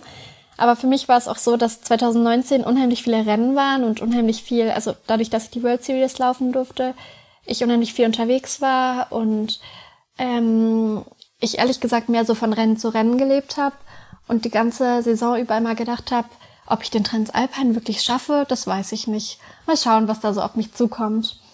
Und ähm, ich das gar nicht so als Ziel gesehen habe mehr, weil es war für mich mehr so die Zugabe. Es war ein super tolles Jahr. Dann war ich ähm, zwei Wochen vor dem Transalpine Run auf Korsika und bin auch zwei Wochen eigentlich gar nicht gelaufen, weil ich da auch schon ziemlich Fußschmerzen hab, äh, hatte. Kleiner Cliffhanger. Auch nicht so laut sagen. Hat niemand gehört. ähm, und dachte dann, ja, mal schauen, wie das so wird nächste Woche, wie viele Tage wir da schaffen oder ob wir es echt schaffen zu finishen. Und wir haben halt wirklich beide nicht damit gerechnet, äh, dass wir das gewinnen können. Also auf gar keinen Fall hätte mir das vorher jemand gesagt, da hätte ich herzlich gelacht. Aber ähm, ja, und Suse hatte das wirklich so als Hauptziel und umso schöner finde ich es eigentlich, dass alles so perfekt geklappt hat. Mhm. Ja, das äh, interessant ähm, wie man, also ich fand das ja schon sehr, sehr bemerkenswert, ähm, als äh, Suse mir erzählt hat, äh, dass ihr ja zum äh, Zweierteam, äh, Teamwettbewerb, ähm, acht Tage unterwegs und ne, ganze Geschichte zum Tar außenrum. Und ähm, dass ihr euch vorher einmal beim, was waren's, Hefeknödel, Dampfnudeln essen, Apfelstrudel. Ein Kaiserschmarrn. Kaiserschmarrn, Entschuldigung. ja. Und äh, das dann quasi, äh, ja, normal hätte man gesagt eine Bierlaune, aber dann war es halt, ne, Kaiserschmarrn. Ja, es ah. war eine Kaiserschmarrn-Laune und es war wirklich sehr warm in dieser Hütte und auch schon sehr spät und wir waren sehr müde. Also es war eigentlich schon das, man könnte fast Bierlaune sagen hier heraus, aber es war eine super Idee und ich glaube, ja, also da haben wir uns sicherlich beide noch nicht erträumen können, wie toll das wird. Mhm. Also klar auch, wie hart das wird, aber ja, auch wie toll das wird. Ja, gehört ja bei so einem Event definitiv dazu, ne? Alles beides zusammen. Ähm, kann mir keiner erzählen, dass das leicht ist äh, da acht nee. Tage durch die Alpen zu laufen. Das stimmt und ähm, ja, also bei mir war es halt auch so, ich habe äh, da die ganze Zeit Fußschmerzen gehabt, konnte aber das darf man eigentlich auch nicht so sagen, aber ab dem zweiten, dritten Tag habe ich es gar nicht mehr so krass doll gespürt. Und wer sich so ein bisschen auskennt, weiß, dass das meistens ein Zeichen für eine Stressfraktur ist. Und ich hatte das auch ähm, vermutet, aber habe den MRT extra bewusst leider erst nach dem Transalpine Run bekommen und äh, bin da tatsächlich also auch verletzt gelaufen. Aber ähm, ich muss sagen, die richtigen Herausforderungen waren da auch gar nicht unbedingt die Schmerzen, sondern es war echt, also für mich war das Ganze ein Wahnsinnserlebnis, aber auch nervlich sehr ähm, eine Herausforderung. Also mhm. zum einen die Belastung, acht Tage äh, voll zu performen und zum anderen ja, ich, also ich habe den ganzen Transalpine im Auto geschlafen und war auch alleine dort eigentlich. Also ähm, meine Familie dort waren tatsächlich Suse und Ralf, die sich um mich gekümmert haben, als welche Kind. und meine zweite Familie war Plan B und äh, alle, die am Salomon-Stand geholfen haben oder am Gore-Stand. Ähm, das war für mich was ganz Besonderes, weil es war nochmal was komplett anderes als bei anderen Rennen. Ähm, ich weiß nicht, aber wenn ich abends, also zum Beispiel, es hat einmal abends in Strömen geregnet. Und dann hat einfach der Streckenchef bei mir geklopft und gesagt, er hat gehört, dass ich gern Schokolade mag und sie sitzen noch alle drüben und es ist ja so schreckliches Wetter, ich soll doch mal bitte mit rüberkommen. Oder äh, Uta von Plan B, sie hat jeden Morgen hat sie mich gefragt, wie es mir geht und war ja, also sie waren einfach alle so persönlich bemüht und waren für mich da und wussten, dass ich allein da bin und bei uns zu Hause waren halt die Schulferien längst vorbei, wie das ja so im Norden ist, dass wir nicht zeitgleich Schulferien mhm. haben oder Spätferien haben wie in Bayern, so dass meine Familie nicht da sein konnte. Und ähm, die sind dann aber tatsächlich als Überraschung zum Zieleinlauf gekommen, wo ich auch dachte, ich äh, spinne jetzt komplett und habe völlig den Realitätsverlust äh, erlitten, weil ich mir nicht vorstellen konnte, dass sie über Nacht auf einmal in Südtirol angekommen sind. Aber das war so und sie waren auch tatsächlich nur für den Einlauf da. Das war auch total verrückt. Aber ja, also der Transalpine Run war so ein bisschen wie eine kleine eigene Bubble, so ein kleiner eigener Film. Und ähm, wenn ich, also ich habe so das Podcast beim Laufen gehört und zum einen musste ich die ganze Zeit richtig doll grinsen und es hat mich einfach äh, total in die Zeit zurückversetzt. Äh, zum anderen habe ich natürlich auch an viele Momente gedacht, wo wir es echt schwierig hatten. Also zum Beispiel, als ich da zu Ralf gesagt habe, ich kann mir nicht vorstellen, dass wir heute ins Ziel kommen, Suse schafft das nicht. Mhm. Da hatte sie so, also da ging es ihr so schlecht. Und ich weiß selber, wie das ist, wenn man mit Magenkrämpfen oder Magenproblemen läuft. Ich hätte mich an dem Tag niemals dazu durchringen können, einen Marathon zu laufen. Und deswegen, da habe ich auch gedacht, das ist eigentlich, habe ich da den größten Respekt vor, weil das war, da ist sie wirklich nur für mich gelaufen an dem Tag, weil wir sonst natürlich nicht ins Ziel gekommen wären, hm. weil man jetzt zu zweit durchkommen muss. Ja. Und ich glaube, ich hätte das nicht geschafft, weil das war, es ging ihr so, so schlecht. Und ähm, klar, es ist, es ist über alle Tage dort so, dass man immer ein Auf und Ab hat und immer hat einer einen besseren Tag oder es läuft mal nicht so gut. Ähm, und ich würde im Nachhinein auch sagen, dass ich sie oft bisschen getriezt habe, weil ich immer drauf geguckt habe, dass wir auch ja noch in Führung sind. Und äh, frage mich, ob, wieso sie mich dafür eigentlich nicht hasst. es aber, klang nicht so, als würde sie dich hassen. Nein, ähm, nein sie hat aber nur gut so von dir auch, gesprochen. Ja, also sie ist für mich auch wie meine bessere Hälfte, meine bessere Läuferinnenhälfte. nein, sie war da auf jeden Fall für mich wie meine Familie und Ralf hat, also ihr Mann hat alles super rum um uns organisiert, so dass wir uns um nichts Sorgen machen mussten. Also immer zur Physio konnten. Von Plan B hat jemand immer mein Auto rumgefahren, während wir gelaufen sind. Äh, ja, weil das musste natürlich auch in den ja. nächsten Ort mhm. und ganz, ja, also ganz viele lustige Kleinigkeiten eigentlich, was man so absolut nicht erwarten würde, wenn man sich die Fotos anguckt, wie wir immer strahlend ins Ziel laufen. Ich glaube, da kann sich das niemand vorstellen. Mhm. Ich, ich habe jetzt ähm, die ganze Zeit, wenn du erzählst, du hast in deinem Auto geschlafen, ich habe gerade ganz fürchterliche Bilder von von einer Ida auf dem Beifahrersitz, der umgeklappt ist, äh, in dem Golf 1. Du hattest schon Platz in deinem Auto, oder? Nein, es war ein VW-Bus und ah, man konnte das Dach okay. rausklappen. Ah, super. Aber ja, also es war tatsächlich schon sehr kalt. Ich habe ein bisschen unterschätzt, wie kalt es dann doch schon ist im September nachts in den Bergen. Mhm. Ähm, und habe echt nachts manchmal mit so einem Schal geschlafen. Und auch da hatte ich wieder ganz doll Nasenbluten, sodass ich auch die letzte Nacht wieder gar nicht geschlafen habe vor Aufregung. Ähm, eigentlich ist es immer so vor der letzten Etappe, egal wie viel Vorsprung wir hatten, also wir hatten ja wirklich viel Vorsprung und ich glaube, selbst wenn wir das einzige Team gewesen wären, was noch drin gewesen wäre, wäre ich vor Aufregung ja nicht besser weggekommen als mhm. so. Also da habe ich ein ganz dünnes Nervenkostüm, muss ich sagen. Da hatte ich auch echt viel Nasenbluten die letzte Nacht vor dem äh, letzten Tag und da habe ich auch richtig extrem gefroren. Also die war tatsächlich die kälteste Nacht. Und ich weiß noch, da habe ich mir in der Nacht den Komfort gegönnt und äh, auf dem Campingplatz den Bus stehen gehabt. Und da habe ich fast die ganze Nacht auf der Campingtoilette da gestanden vor dem Waschbecken und immer wieder gedacht, oh, es ist gleich morgen, es ist gleich morgen, ich muss jetzt schlafen. Ich muss jetzt schlafen, sonst bin ich nicht fit. ja. Hast du, ähm, für, das scheint da tatsächlich ein Problem zu sein. Also ne, ein Ding, dass man ähm, äh, an dem man arbeiten kann, vielleicht sogar auch. Hast du da mal irgendwie so, ganz viele gehen ja zu Mentalcoaches und ähm, ähm, ja, hast du da mal drüber nachgedacht? Ja, also mm, ich würde sagen, mein Problem ist so, also ich bin jemand, der sich gerne selbst unterschätzt ja. und der daher auch immer sehr aufgeregt bin, ist oder ja, aufgeregt beschreibt es eigentlich ganz gut ähm, ich weiß schon, was ich kann oder dass ich schnell bin und ich weiß schon, dass wenn ich dann erstmal losgelaufen bin, also dieser erlösende Startschuss kommt und ich einfach nur laufen muss, dass dann alles gut ist. Aber die Zeit bis zu diesem erlösenden Startschuss, die ist für mich immer ein Drama. Und da tut mir dann auch jeder leid, der viel oder eng mit mir zu tun hat vor dem Start, wenn ich kaum spreche oder, also das war schon immer so, wirklich schon immer, also schon als ich noch auf der Bahn und Straße gelaufen bin, da hat meine Mutter immer gesagt, mm, also dein Papa fährt mit dir jetzt dieses Wochenende. und ich wusste, das liegt vielleicht auch daran, dass ich unerträglich bin vor dem Start. Ja. Ähm, aber jetzt ist tatsächlich so meine größte Stütze mein Freund, der mir da unheimlich gut zusprechen kann und ähm, mir immer wieder ja in Erinnerung ruft, dass ich äh, ja nicht nur gut trainiert bin, sondern auch mental in, in der Verfassung bin, dass ich das alles schaffen kann und dass ich nicht ohne Grund ähm, tolles Jahr 2019 hatte und hoffentlich auch noch ein tolles Jahr 2021 oder 2022 haben mhm. werde. Ja, also äh, ich habe ja hier die, die Zahlen vor mir liegen, ähm, deine, deine Rennergebnisse. Ähm, und ja, also von außen sieht das so aus, als müsstest du dir um quasi relativ wenig Gedanken machen. Ähm, es stehen ganz viele Einser, Einser davor und äh, erste Plätze und ähm, schnelle Zeiten.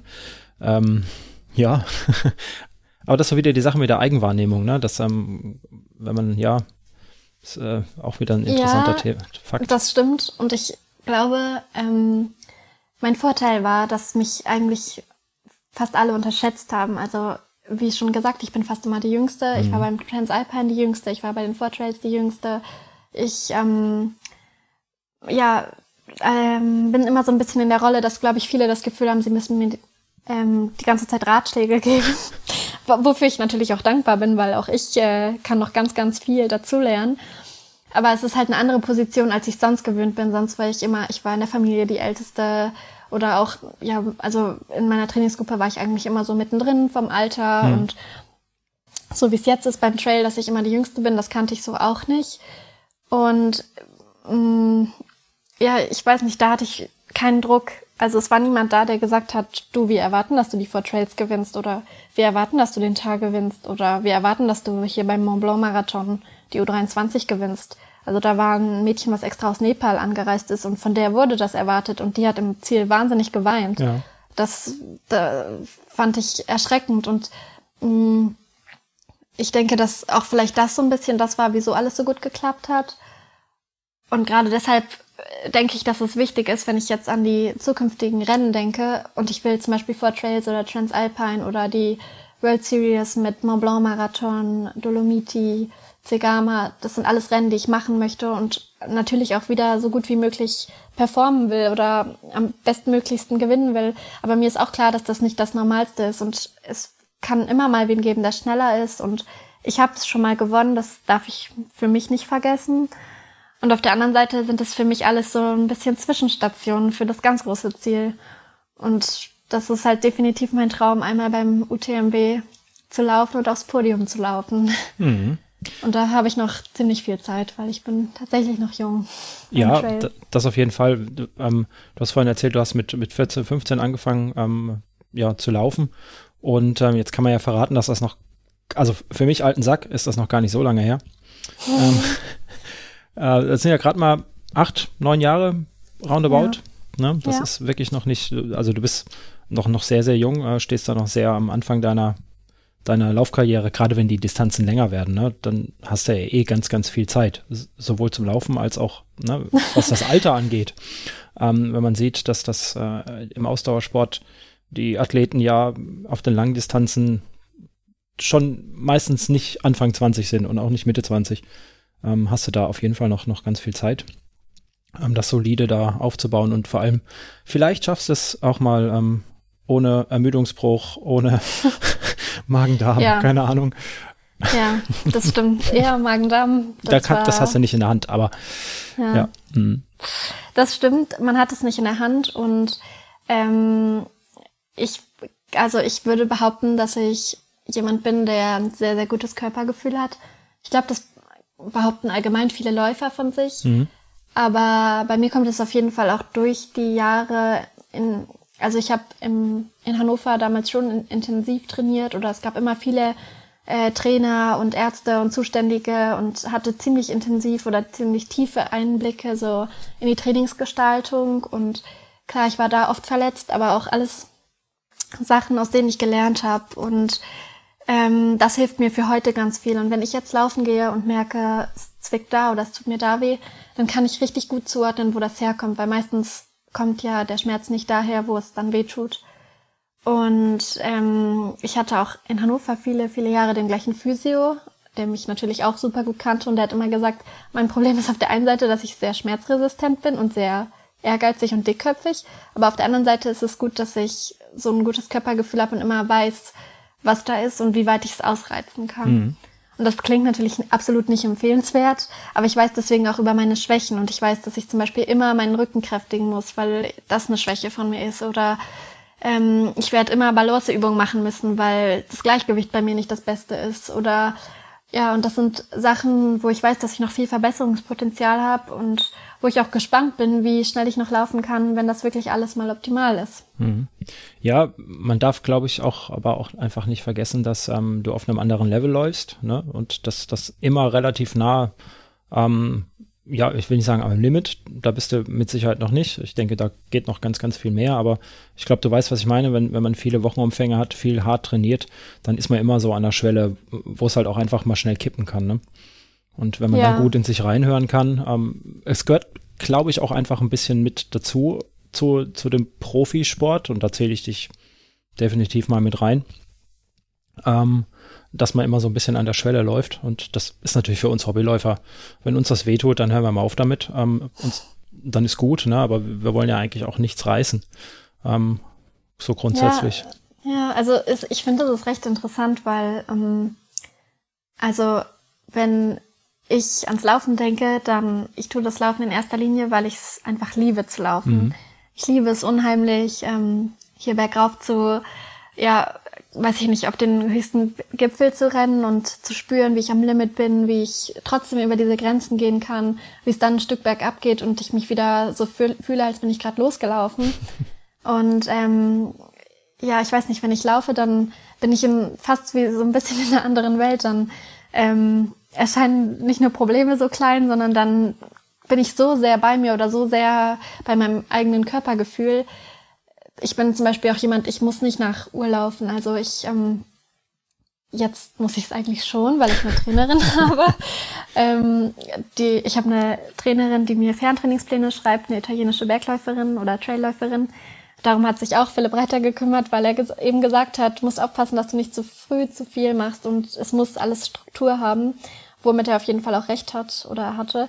Und ich denke, ähm, mir tut das auf der einen Seite gut, dass jemand anderes kontrolliert, ähm, dass alles so seinen richtigen Weg nimmt. Aber auf der anderen Seite laufe ich immer noch unheimlich gerne eigentlich ohne Uhr oder ohne zu stoppen oder ohne die ganze Zeit zu gucken, wie schnell war jetzt der Kilometer, wo ist meine Herzfrequenz, wie schnell war ich hier vor zwei Wochen oder ähm, ja, also ich glaube, das Wichtigste ist tatsächlich, dass man auf den Körper hört und mir fällt das so viel leichter, wenn ich eben nicht nach irgendwelchen Zeiten laufe oder alles tracke oder alles mit anderen Zeiten vergleiche, die ich dort auf der Strecke schon mal hatte, sondern mhm. wenn ich nur in mich reinhöre und einfach das tue, was ich gut kann. Das ist nur Laufen. das ist nur Laufen. Wie ja, das klingt so simpel. Es ist eigentlich nur Laufen.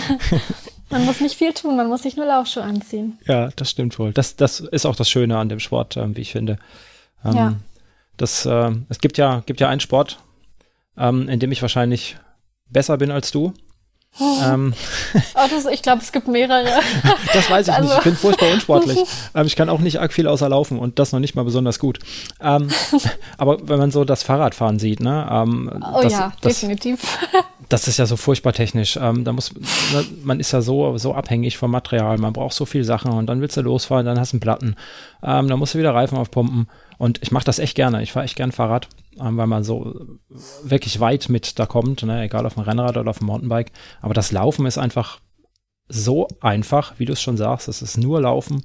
Es geht fast nicht natürlicher ähm, für uns Menschen, als äh, sich Schuhe anzuziehen ähm, oder irgendwas an die Füße zu ziehen. Müssen ja keine Schuhe sein und einfach, einfach sich zu bewegen mit eigener Kraft. Ähm, ja. Das stimmt. Aber da muss ich dich jetzt erstmal loben. Also es ist sehr lobenswert. Radfahren als Alternativtraining für Läufer ist optimal. Ganz viel Lob von meiner Seite. Das ist schön. du kannst das für mich mit übernehmen in Zukunft. Okay, ähm, ja. Ich schreibe dir einfach immer, wann, äh, wann es an der Zeit wäre für Alternativtraining. Weil ich bin tatsächlich, glaube ich, die schlechteste Radfahrerin, die man sich vorstellen kann. Also ich kann Radfahren, klar, aber ich laufe schneller, als ich Rad fahre und das sagt, glaube ich, alles über meine Radfahrleidenschaft aus. ah, ja, können wir uns gerne abwechseln. Dann ähm, kann ich sagen, wir haben eine Trainingsgruppe. Äh, ich fahre für dich Fahrrad und äh, du, du läufst für mich. Ja, super Deal. und Elisa super tanzt, Deal. dann haben wir das. Ja, dann haben wir das alles äh, unter einem Hut. Wunderbar, sehr schön. Gut. ja, ja, ja. Laufen ist einfach schön, ähm, aber deswegen sind wir ja hier in einem äh, Trailrunning Podcast, äh, um darüber zu sprechen. Mm.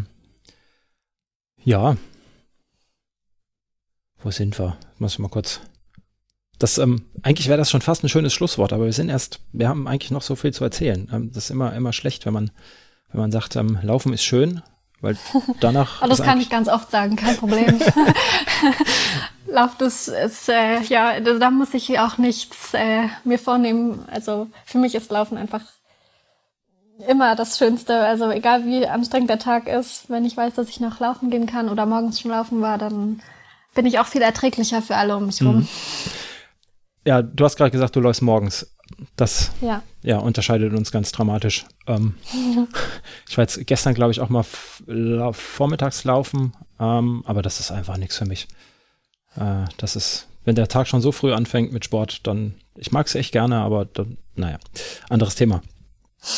Ähm, auf jeden Fall. Ähm, ich sage ja immer, 2020 war ein verlorenes Jahr. Irgendwie für ganz, ganz viele Sportler Zumindest für uns Hobbysportler auf jeden Fall. Ähm, du hast mir gesagt, für dich war das eigentlich ein gutes Jahr, ne? 2020. Ja, total. Also ähm, ich bin 2020 äh, nach Innsbruck gezogen, weil ich ein Auslandssemester machen wollte. Also ich studiere Architektur und ähm, ja, ein ziemlich zeitintensives Studium, aber auch ein Studium, was mir total gut gefällt. Und ähm, ich, auf der einen Seite war es schon immer mein Wunsch, in den Bergen zu wohnen.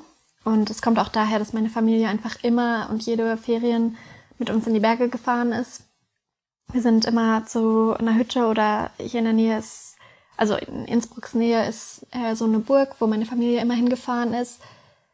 Ähm, an der Miminger Kette waren wir immer wandern und wir sind, sind meistens so ein oder zweimal in dem Urlaub auch nach Innsbruck gefahren. Und ich fand Innsbruck einfach immer total schön und es war für mich, ja, eine wunderschöne Stadt und irgendwie ein kleiner Traum, mal hierher zu kommen. Und ähm, ich habe immer gesagt, vielleicht kann ich irgendwann mal nach Österreich zum Studieren gehen oder ein Auslandssemester machen. Aber so richtig die endgültige Entscheidung ist erst gefallen, als ich ähm, beim Wallrun, das Projekt, was wir 2019 im Herbst gemacht haben, wo mhm. wir die ehemalige innerdeutsche Grenze abgelaufen sind, ähm, mit Salomon, da ja, haben mich die österreichischen Läufer so darin bestärkt, dass ich mich jetzt bewerben soll und es tun soll, äh, dass es um mich geschehen war. Und dann habe ich die Zusage bekommen und direkt im Januar war so meine erste Amtshandlung sozusagen, nach Innsbruck zu fahren und mich zu immatrikulieren. Und dann bin ich hergezogen, so im Februar, März. Und ähm, ich weiß noch, wir hatten das Teammeeting mit Salomon, mit Österreich und Deutschland ganz am Anfang vom März. Und da war das so, dass Corona gerade so richtig extrem geworden ist. Und wir haben noch gewitzelt und gesagt, stellt euch vor, nächste Woche gibt's keine Uni mehr. Und ja, dann bin ich nach Hause gefahren, weil ich noch eine Abgabe an meiner alten Uni hatte. Also nach Hause, zu Hause war da noch Hannover, ähm, ja, wo ich nachdem ich da im Sportinternat war, wohn, also gewohnt habe. Mhm. Trotzdem, also auch als ich aus der Schule raus war und eben nicht mehr am Olympiastützpunkt trainiert habe, ähm, habe ich weiter dort gewohnt und äh, hatte dort eine Abgabe und bin deswegen nach Hannover gefahren. Und dann wollte ich wieder zurück nach Innsbruck und da war aber Lockdown in Tirol. Und ich war zwar schon gemeldet, aber nur Zweitwohnsitz und konnte nicht wieder einreisen.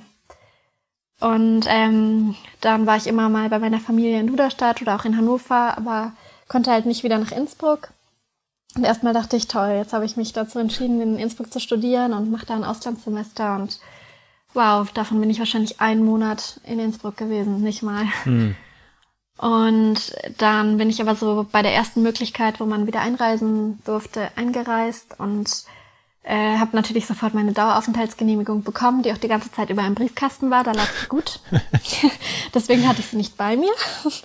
ähm, und ich, ja, ich habe mich äh, so in die Alpenstadt verliebt und für mich haben sich die Lebensumstände auch ein bisschen verändert. Also äh, ich habe mich doppelt verliebt in die Alpenstadt und äh, meine Liebe hier gefunden. so dass ich mich dazu entschieden habe, hier zu bleiben. Und ähm, es war für mich mh, mm, auf jeden Fall ein tolles Jahr, weil ich in diesem Jahr unheimlich viel, mh, hm, wie soll ich sagen, also viel auf Hütten und in den Bergen unterwegs war, auf Strecken, die ich sonst nicht gelaufen wäre. Wahrscheinlich, weil es nicht in die Wettkampfvorbereitung gepasst hätte oder weil das Training nicht gepasst hätte. Und so konnte ich einfach nur machen, was mir getaugt hat und ja, was mir Spaß gemacht hat, äh, auf Hütten schlafen und musste mir eigentlich kaum Sorgen machen. Und das finde ich ist ein Riesenprivileg gewesen. Also wenn ich bedenke, dass es Familien gibt, die einfach äh, die ganze Zeit über in meinen kleinen Wohnungen saßen und nichts machen konnten. Mhm. Ich konnte halt unheimlich viel laufen und raus und ja, für mich war das Jahr wirklich ein tolles Jahr. Ich habe eine FKT auch gemacht. Bin ich mit Martin hier aus Innsbruck, ein Läufer. Der hatte die Idee, weil er das schon länger mal machen wollte, den Stubaier Höhenweg zu laufen. Da bin ich die ähm, erste Frauen-FKT gelaufen mit ihm.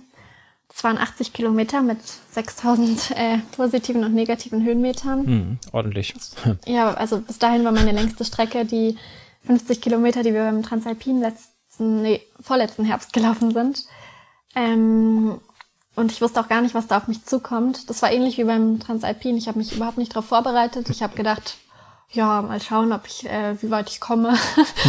und ähm, das war ein besonderes Erlebnis für uns beide, glaube ich. Also es war echt ziemlich hart, weil das Wetter so umgeschlagen ist.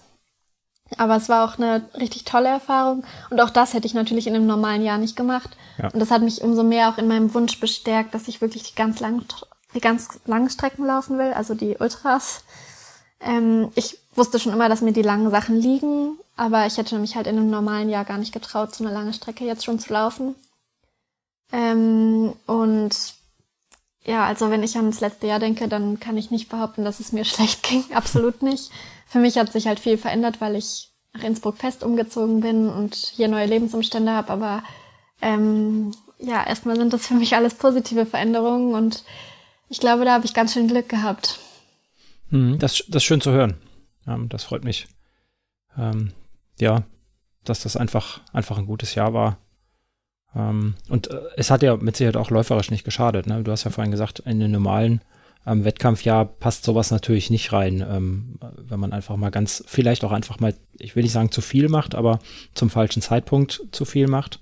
Na, wenn man lange in den Bergen unterwegs ist, was eigentlich nicht reingehört. Ähm, Tempotraining vielleicht ein bisschen vernachlässigt, weil man einfach mehr Spaß haben möchte oder so Scherze. Ähm, ja, ganz genau. Ja, wo man ja doch, wenn man schnell laufen möchte, ich, muss man ja doch auch schnell laufen. Ähm, muss man zwischendurch das auch einfach mal trainieren. Ähm, ja. Aber gut, es wird dich, wird dich mit Sicherheit weitergebracht haben oder auch weiterbringen. Für 2021 sind wir jetzt schon. Ich muss immer noch auf den Kalender gucken. ähm, wo wir jetzt sind. Und ähm, was hat denn Philipp dazu gesagt, dass du die 80 Kilometer gelaufen bist? Er hat dich ja, du hast das ja jetzt die ganze Zeit erzählt. Ähm, das spricht auch echt für, für Philipp und für Salomon, dass, dass sie dich da ein bisschen einbremsen, ne? Ähm, und ja. definitiv nicht verheizen oder so, sondern sagen, mach langsam, du bist jung, mach's einfach langsam, mach dich nicht kaputt. Was sagt er denn zu den 80 Kilometern? Ne, das war eigentlich schon seine Idee. Also Aha. seine Idee war, dass ich ein Projekt mache und ähm, Martin, mit dem ich dann gelaufen bin, das ist auch ein sehr guter Freund von ihm. Also das hat dann auch aus der Sicht gepasst.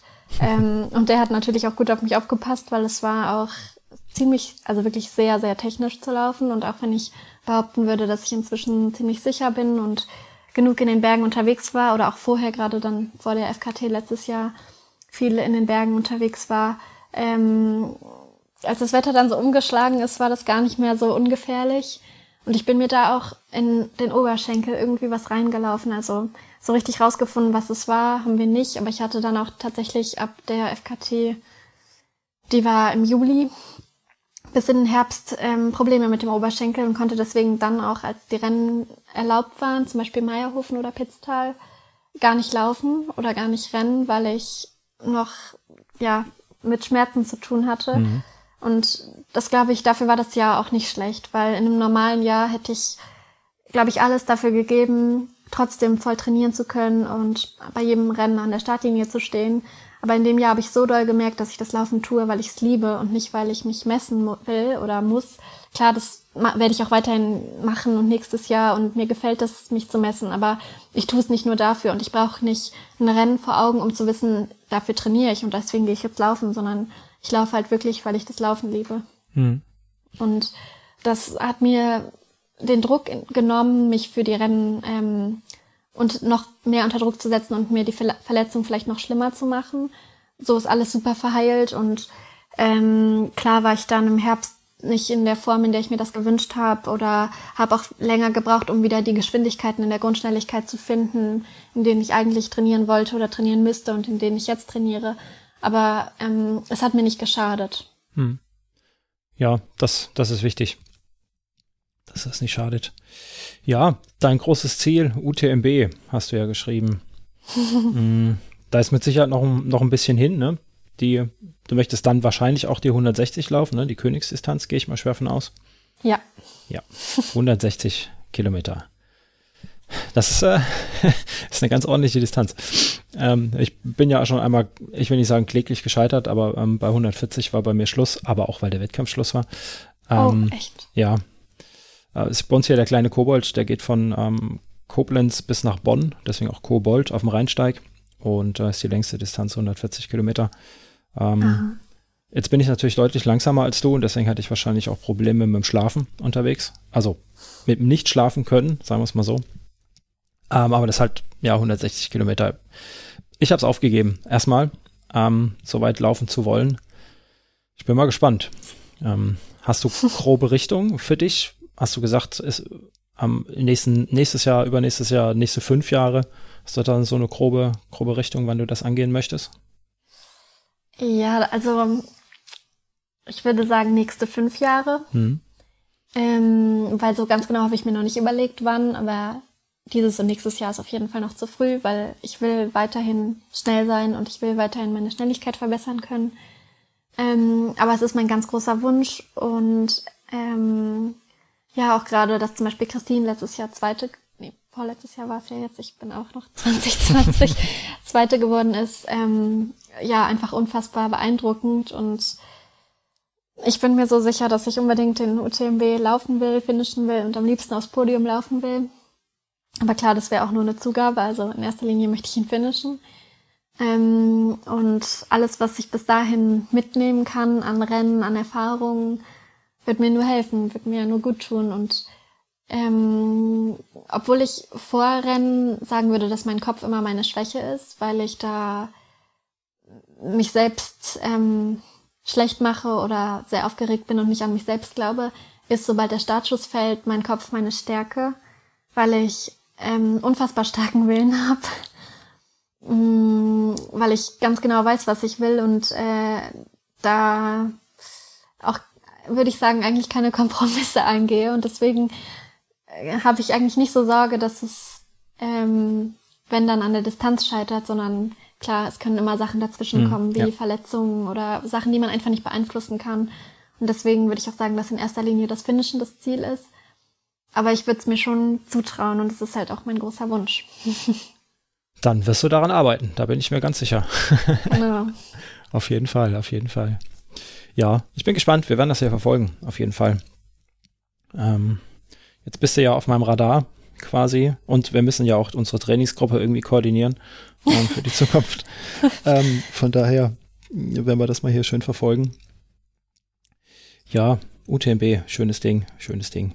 Mm, ja, schaue ich mal auf meinem, auf meinem Zettel. Mm, was hast du denn für 2021 geplant? Kannst du schon überhaupt was planen? Ähm, wie sieht das aus mit der Wettkampfsituation? Ähm, gibt es vielleicht auch einfach für, für Profis, also auf dem Straßen, auf der Straße gab es ja Profi-Wettkämpfe, ne, wo, wo hier 25 Läufer durch Berlin gelaufen sind und äh, Zeiten laufen. Ist sowas vielleicht auch für für das eine oder andere äh, Trailrennen geplant oder was steht bei dir an? Also ähm, klar, meine Ursprungsplanung war vor Trails und Transalpine Run zu laufen und die World Series zu laufen und ich hatte jetzt im Frühjahr zwei Rennen in Italien gemacht und eins in Schweden. Die wurden alle drei schon abgesagt. Aber mm, gestern kam die Liste für die Golden Trail World Series raus und da stehe ich auch drauf, so da habe ich mich auch sehr gefreut und deswegen werden auch Zegama, Mont Blanc Marathon und Dolomiti weiter auf meinem Plan stehen für 2021. Ähm, ob die Rennen dann auch wirklich stattfinden, das wird man sehen, denke ich. Und ich bin auch gespannt, was, wo es mich dieses Jahr noch hinführt. Es wird eine Trail-WM geben, äh, was ich natürlich total cool finde. Und ich hoffe einfach, dass wenn Rennen stattfinden, ich in guter Form bin und ich mein Bestes geben kann. Aber wenn keine Rennen stattfinden, ist es für mich auch kein Weltuntergang, weil dann finden sie nächstes Jahr statt und ich laufe trotzdem weiter. also ähm, ich brauche das nicht als Motivation, um jetzt zu wissen, was die Rennen sind. Klar, man das Training ist, also man trainiert danach, also das Training ist danach aufgestellt, dass die Rennen in dem und dem Zeitraum liegen und dass man dann in Topform ist. Aber wir stecken alle nicht drin und ich finde, mir geht's ähm, oder meiner Familie oder meinem Umkreis geht's allgemein ziemlich gut, trotz den ganzen Umständen. Da gibt's viele, denen es viel, viel schlechter geht und da finde ich, wäre es jetzt ein bisschen lächerlich, sich drüber aufzuregen, wenn ich sage, oh, da findet schon wieder ein Rennen nicht statt. Und deswegen gucke ich einfach mal, was sich dieses Jahr ergibt und nehme es so, wie es kommt. Hm, es sind ja dann doch, ne, auch wenn wir ehrlich sind, sind es Luxusprobleme. Genau. Ähm, und andere Sportler, die denken überhaupt, also andere Sportarten, die denken überhaupt gar nicht darüber nach, ob ihre Sportart stattfinden wird, ähm, sondern die gehen einfach mal davon aus, wenn man sich die ganzen Hallensportarten anschaut, ähm, da sind die, sind die Chancen ja echt schlecht. Und da haben wir als Läufer mal wieder sehr viel Glück gehabt. Äh, denke ich, auf jeden Fall, ja. Das stimmt. Mhm. Ja, und also klar, Trail ist, ähm, ist ein Sport, der total im Aufstreben ist und auch im Trailrunning merkt man im Moment eine Entwicklung, dass es ähm, auch da sich so ein bisschen abzeichnet, äh, dass man das, das kategorisieren kann. Es gibt Profisport, Amateursport und so weiter.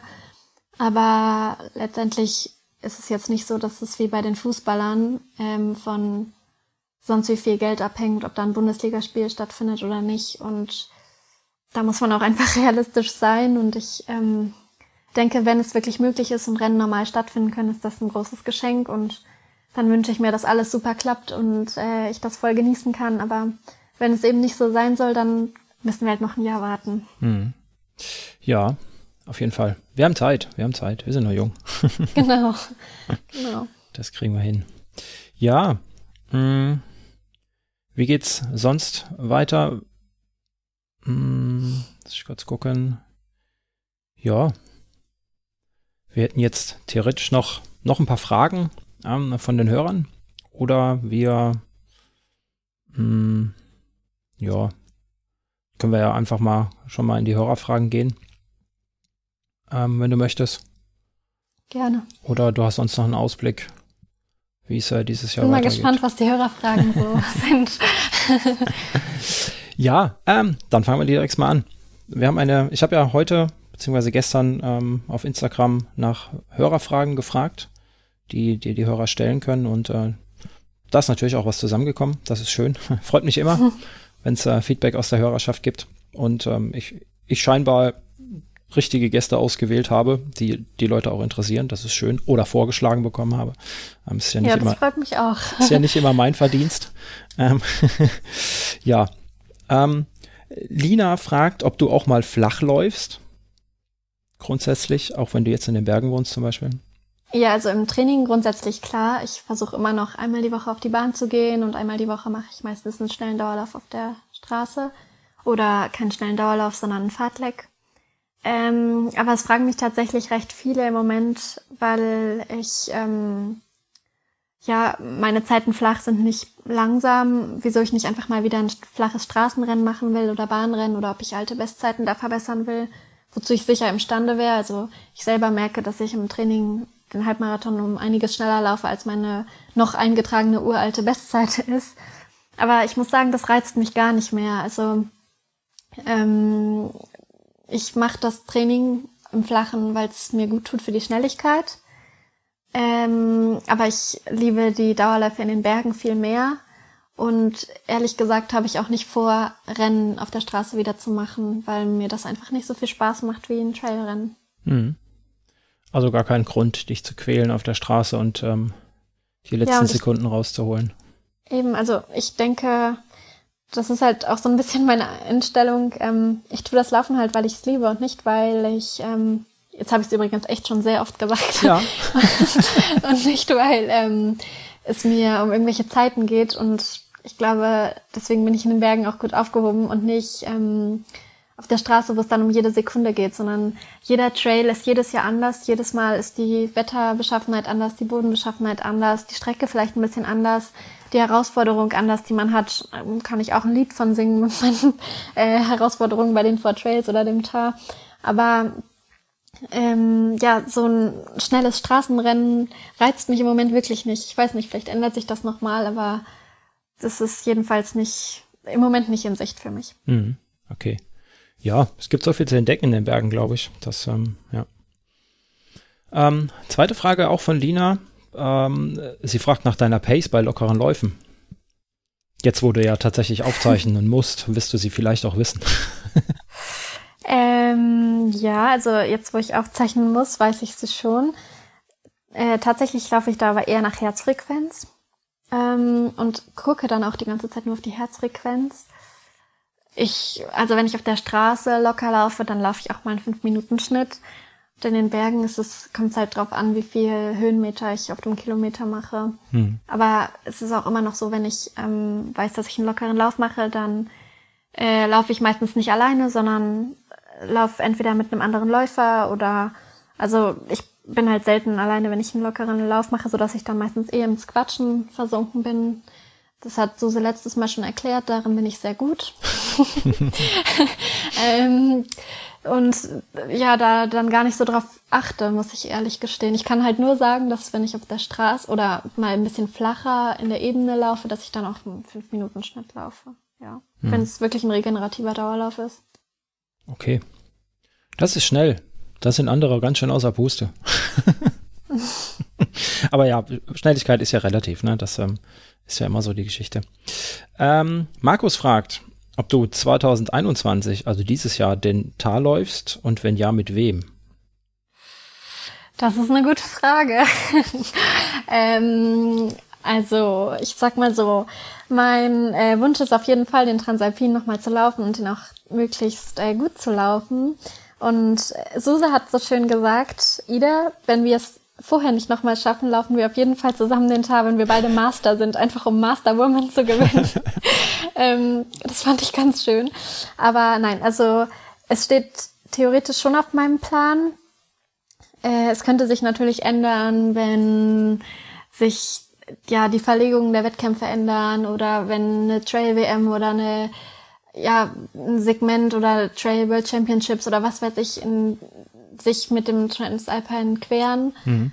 So genau habe ich mir dann keine Gedanken gemacht, was ähm, ich dann zuerst mache. Aber für mich steht auf jeden Fall, oder also da habe ich mir noch keine Gedanken gemacht, ähm, ob ich den Transalpine dann ganz weglassen würde oder ja, also für mich steht auf jeden Fall fest, dass ich in den kommenden fünf Jahren oder drei Jahren auf jeden Fall noch mindestens einmal laufen will. Mhm.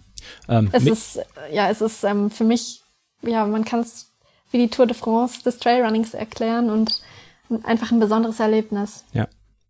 Ähm, Mixed Team oder wieder reines Frauenteam? Das ist auch eine Fangfrage. ähm, auf der einen Seite würde ich sagen, dass ich es schon auch interessant finde zu sehen, wie es ist, wenn man ähm, jemand hat, der einen die ganze Zeit ziehen muss und ich würde jetzt mal davon ausgehen, wenn ich im Mixed laufe, ist der Mann schneller als ich. Äh, aber ja, also wenn Suse nochmal mit mir laufen würde, dann wäre ich sofort dabei. Also, hast gehört, Suse?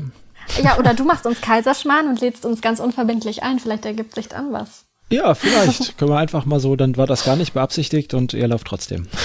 Aber es ist natürlich auch ein bisschen unfair, weil Suse hat jetzt die Erwartungen so hochgeschraubt, dass es für jede Frau, mit der ich noch laufe, ganz schön schwierig wird, weil es war einfach, es hätte nicht besser sein können, das muss man so sagen. Hm. Schwierig, schwierig. ja, das ist, doch, das ist doch schön, wenn das so gut funktioniert. Das, ähm, ja. Sehr gut, sehr gut. Ja, das ähm, waren tatsächlich auch schon die Hörerfragen, die wir haben. Ähm, ich hätte noch drei Abschlussfragen für dich, ähm, die ich bis jetzt ähm, ja schon zwei oder drei Gästen gestellt habe, die ich so ein bisschen als, als ich sag mal, Standardfragen etablieren möchte hier, einfach um, ähm, um das, ich will nicht sagen, um es vergleichen zu können, aber einfach mal um zu schauen, ähm, wie, wie meine Gäste da reagieren drauf auf die Fragen. Und nein, das sind keine bösen Fragen, keine Sorge. ähm, und dann würde ich jetzt sagen, stelle ich dir diese drei Fragen und danach haben wir vielleicht noch, noch was zu verraten, ähm, um das mal anzuteasern. So zum ganz zum Schluss. Und damit jetzt auch bloß alle dranbleiben. Damit bloß alle, dann hätten wir es aber früher machen müssen. Dann hätte ich das ja, früher stimmt eigentlich. Müssen. Wir hätten ganz am Anfang eine Triggerwarnung machen müssen. Ja. Verdammt, ich kann das ja, ähm, kann das ja im, im, im Text, kann ich das ja anteasern. Also, meine erste Frage, wie motivierst du dich, wenn es zwischendurch mal schwer wird, irgendwo beim Wettkampf oder auch im Training? Mm, also im Wettkampf ist es auf jeden Fall der Gedanke daran, wie stolz ähm, meine Geschwister sind. Also ja, oder auch meine Eltern, aber äh, gerade bei den Rennen 2019 war es ähm, für mich das Größte, wenn an der Ziellinie Karl und Mimi standen und mich einfach mit diesen wahnsinnig bewundernden, strahlenden Augen angesehen haben und Mimi danach verkündet hat, also sie wird später Läuferin, aber sie möchte immer nur die letzten 100 Meter laufen. und ähm, ja, ich weiß nicht, das macht mich richtig glücklich und ich weiß auch, dass die mich genauso lieben, wenn ich Letzte werde oder ja, ähm, es ist ja, also eigentlich ist es ganz äh, interessant, wenn, also ich würde behaupten, sie, die haben beide ein richtig gutes Gefühl dafür, wie es mir geht.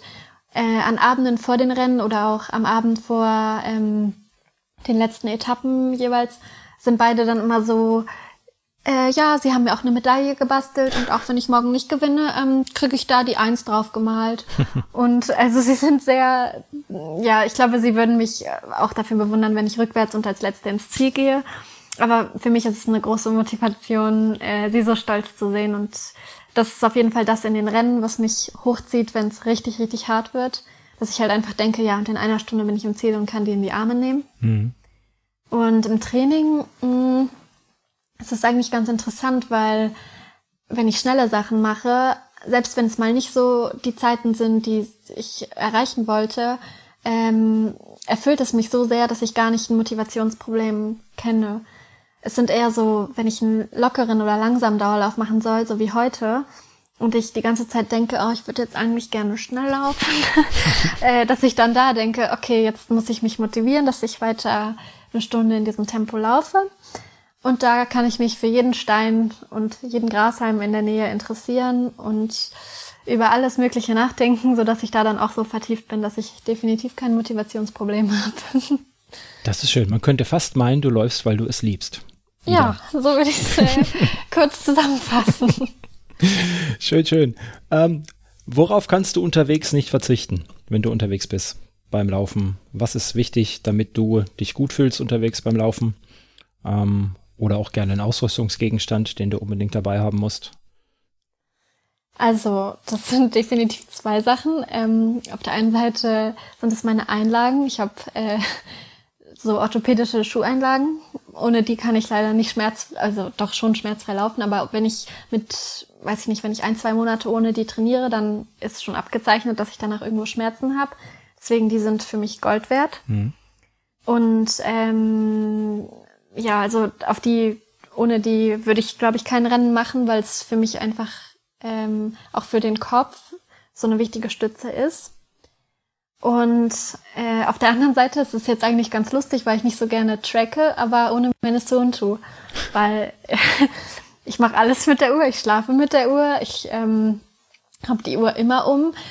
Meine Haut darunter ist blitzeweiß. Also ich glaube, man kann, ich würde den schlimmsten Verbrennungs, weiß ich nicht, Sonnenbrand auf dieser Stelle kriegen, wenn ich sie mal nicht tragen würde. Also ohne die Uhr und ohne die Einlagen verlasse ich das Haus nicht, egal wie spontan oder schnell ich los muss.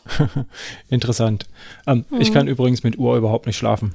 Ich habe das auch mal versucht mich stört irgendwie. Und ich habe auch eine Sunto, also von daher, ähm, aber die stört mich irgendwann einfach. nee, bei mir ist es eher so, wenn ich sie nicht umhabe, weil ich sie nach dem Duschen eben vergessen habe oder weil sie mhm. gerade auflädt, dann habe ich das Gefühl, es fehlt was. Das ist mhm. wirklich eine komische Gewöhnungssache. Ja, also ich schlafe gerne mit dem Arm unter dem Kissen und dann drückt die Uhr immer, dann liege ich da quasi mit dem Kopf okay. drauf. Nee, so kann ich gar nicht schlafen. Okay, das erklärt es vielleicht auch. Ähm, gut, letzte äh, Frage von mir. Wenn du eine Sache am Laufsport ändern könntest, was wäre das? Das ist auch eine gute Frage. ähm, ich würde sagen, dass ich, es gibt so, so viele coole Rennen, die ich machen möchte, aber es sind viel zu viele Rennen für ein Jahr oder zwei Jahre und ähm, ich würde mir wünschen, dass die sich alle so weit auseinanderlegen terminlich, dass ich jedes Rennen machen könnte. das würde ich mir wünschen. Okay, werte Rennveranstalter, ähm, ihr habt einen Auftrag, eine Aufgabe. Ähm, einigt euch mal ordentlich. Wie viel Zeit brauchst du ungefähr dazwischen? Was hättest du gerne? Optimal finde ich sind eigentlich immer zwei Wochen. Okay, gut. Dann ähm, halten wir fest. Alle zwei Wochen ein großes Rennen auf dieser genau. Welt und dann ähm, ist Ida Ja, und für da. mich persönlich, wenn ich was ändern könnte, dann wäre es natürlich, ich möchte nie wieder verletzt sein. Aber das gehört natürlich auch dazu. Ja. Schön, schön. Das klingt gut. So, dann sind wir fast am Ende würde ich mal sagen. Hm, wir haben es aber leider etwas spät angeteasert. Lass mal die Katze aus dem Sack. Wie geht dein, dein Jahr 2021 weiter? Ja, also ich werde, ähm, sobald Rennen stattfinden, für das internationale Team von North Face starten. Und das ist, glaube ich, eine große Veränderung, die auch viele überrascht hat oder überraschen wird. Ähm, einfach weil ich bei Salomon wirklich in sehr guten Händen war und sehr glücklich war. Aber ähm, ja, der Trailrunning-Sport wandelt sich und für mich gibt es äh, neue Möglichkeiten und ich bin auch gespannt, wo der Weg so hingeht und was mir neue Rahmenbedingungen alles so erlauben. Ähm, es ist auf jeden Fall eine coole Marke, ein cooles Team. Ähm, ich kenne auch schon einige in dem internationalen Team und die Vorfreude ist richtig groß. Mhm. Ich bin gespannt, äh, ja, ob die Entscheidung die richtige war oder nicht, das kann man jetzt noch nicht sagen, aber ich denke, für mich ist es vielleicht der richtige Schritt. Und ähm, ja, eigentlich so viel kann man gar nicht dazu sagen, aber es ist, ist sicherlich keine Entscheidung, die von einem auf den nächsten Tag gefallen ist, sondern eine, über die ich lange, lange nachgedacht habe die mir viele schlaflose Nächte be, äh, ja, bereitet hat, wo ich mit vielen Leuten drüber gesprochen habe, die mir nahestehen, die mich gut kennen, die die Trail-Szene gut kennen und ähm, letztendlich habe ich mich jetzt so entschieden und freue mich auf eine tolle Zusammenarbeit, auf ein tolles Team und eine richtig tolle Zukunft. Das klingt auch mal, das klingt auch gut. Ja. Da wünsche ich dir auf jeden Fall alles Gute in deinem neuen Team. Ja, danke schön. Und ähm, ja, ich denke mal, dass du auch da deinen Weg machen wirst. Ähm, bist du da wieder die Jüngste? Ja. Das wird dich auch noch ein paar Jahre begleiten, wahrscheinlich. Ja, wahrscheinlich schon. Aber ähm, ja, also zumindest schaut dann auch immer jemand auf mich. Das schadet mir auch nicht. Mhm. Da bin ich ganz froh. Und da habe ich auf jeden Fall noch nicht ausgeleert. Also, also egal wie viele Rennen ich schon gemacht habe oder ja, wie äh, oft ich schon zu einer Siegerehrung durfte oder zu einem Interview. Ähm, ich finde, ich lerne jedes Mal so viel dazu und bin schon äh, dankbar über jeden, der mich so ein bisschen unter seine Fittiche nimmt. Mhm. Da hast du auch, also gerade im, im, im US-Team ja ähm, doch einige ganz, ganz große Namen, ne? Ja, die also. Mitlaufen werden. Genau, also ja, Fernanda zum Beispiel, aber auch von Salomon ist die Mac mitgegangen und es gibt noch eine, die mitgeht, aber das ist noch nicht offiziell äh, so dass ich mich freue, sehr mhm. freue. Es ist für mich auf jeden Fall eine große Ehre und allgemein hat mich verwundert, nicht nur wie ähm, sehr sich 2020 der Trailsport oder das Interesse am Trailsport gewandelt hat, sondern auch ähm, ja, wie viele mich als Läuferin doch schätzen und ähm, ja, es macht mich ein bisschen stolz, aber natürlich motiviert es mich auch unheimlich für die kommenden Jahre. Mhm. Ja, ich denke auch, du hast ähm, in deiner doch noch kurzen Trailrunning-Zeit einige, ähm, einige Duftmarken hinterlassen. Ähm, von daher bin ich mal gespannt, wie das weitergeht mit dir. Und ähm, ich glaube, The North Face hat ähm, nicht unbedingt schlecht eingekauft, würde ich mal sagen. Das hoffe ich doch. Und ich hoffe, es waren alles gute Duftmarken. Mehr so Parfüm als ähm andere Marken, die man sonst so findet. Ich glaube auch. Ich glaube auch. Ja. Nein, ich bin auf jeden Fall gespannt, wie es sich entwickelt und was noch so passiert und kommt. Aber auf jeden Fall bleibt mein großer Traum, einmal beim UTMB äh, richtig gut oder für mich richtig zufriedenstellend zu laufen. Und alles, was mich auf dem Weg fördert oder mir was, ähm, ja, was lehrt, ja, es werden wahrscheinlich auch Misserfolge sein, da bin ich trotzdem dankbar für. Mhm. Ja, man lernt auch aus Fehlern, ne? Ist einfach so. Ja. Ganz genau. Wahrscheinlich meistens sogar noch mehr als ist so eine furchtbar schlimme Binsenweisheit, aber da ist dann Ja, doch aber es stimmt. dran. Und wenn wir Genau. ganz ehrlich sind, wenn ich nicht den Ermüdungsbruch gehabt hätte vom Übertraining auf der Bahn und Straße, wäre ich nie zum Trail gekommen und dann wäre mir all dieses Schöne vergönnt geblieben. Und Mhm. so war es ein glücklicher Zufall. Ja, schön, schön. Dann danke ich dir mal für das tolle Gespräch. Ja, ich bedanke mich auch. Es war ein sehr schönes Gespräch. Das freut mich. Mm, Dann hast du jetzt vielleicht noch mal kurz die Gelegenheit, ähm, den Hörern zu sagen, äh, wie sie dir wo folgen können. Noch ein, zwei letzte Worte und ja, Äh, also bei Instagram heiße ich running-ida. Und bei Strava kann man mir nicht folgen, weil da, da kann nur meine Trainerin mein ähm, Training sehen. Und weil ich, ähm, ja, wie ich schon erzählt habe, jetzt nicht so der größte Fan vom Tracking eigentlich bin. Das ist vielleicht ein bisschen ernüchternd, aber ja, bei Instagram kann man mir gerne folgen. sehr schön. Dann machen wir das. Werden wir natürlich auch alles verlinken unter dieser Episode. Und Ich freue mich drauf. Ja, ich mich auch. Dann danke ich dir für deine Zeit Gerne. und ähm, weiterhin viel Erfolg. Dankeschön. Dankeschön. Bis dann. Ja. Tschüss. Tschüss.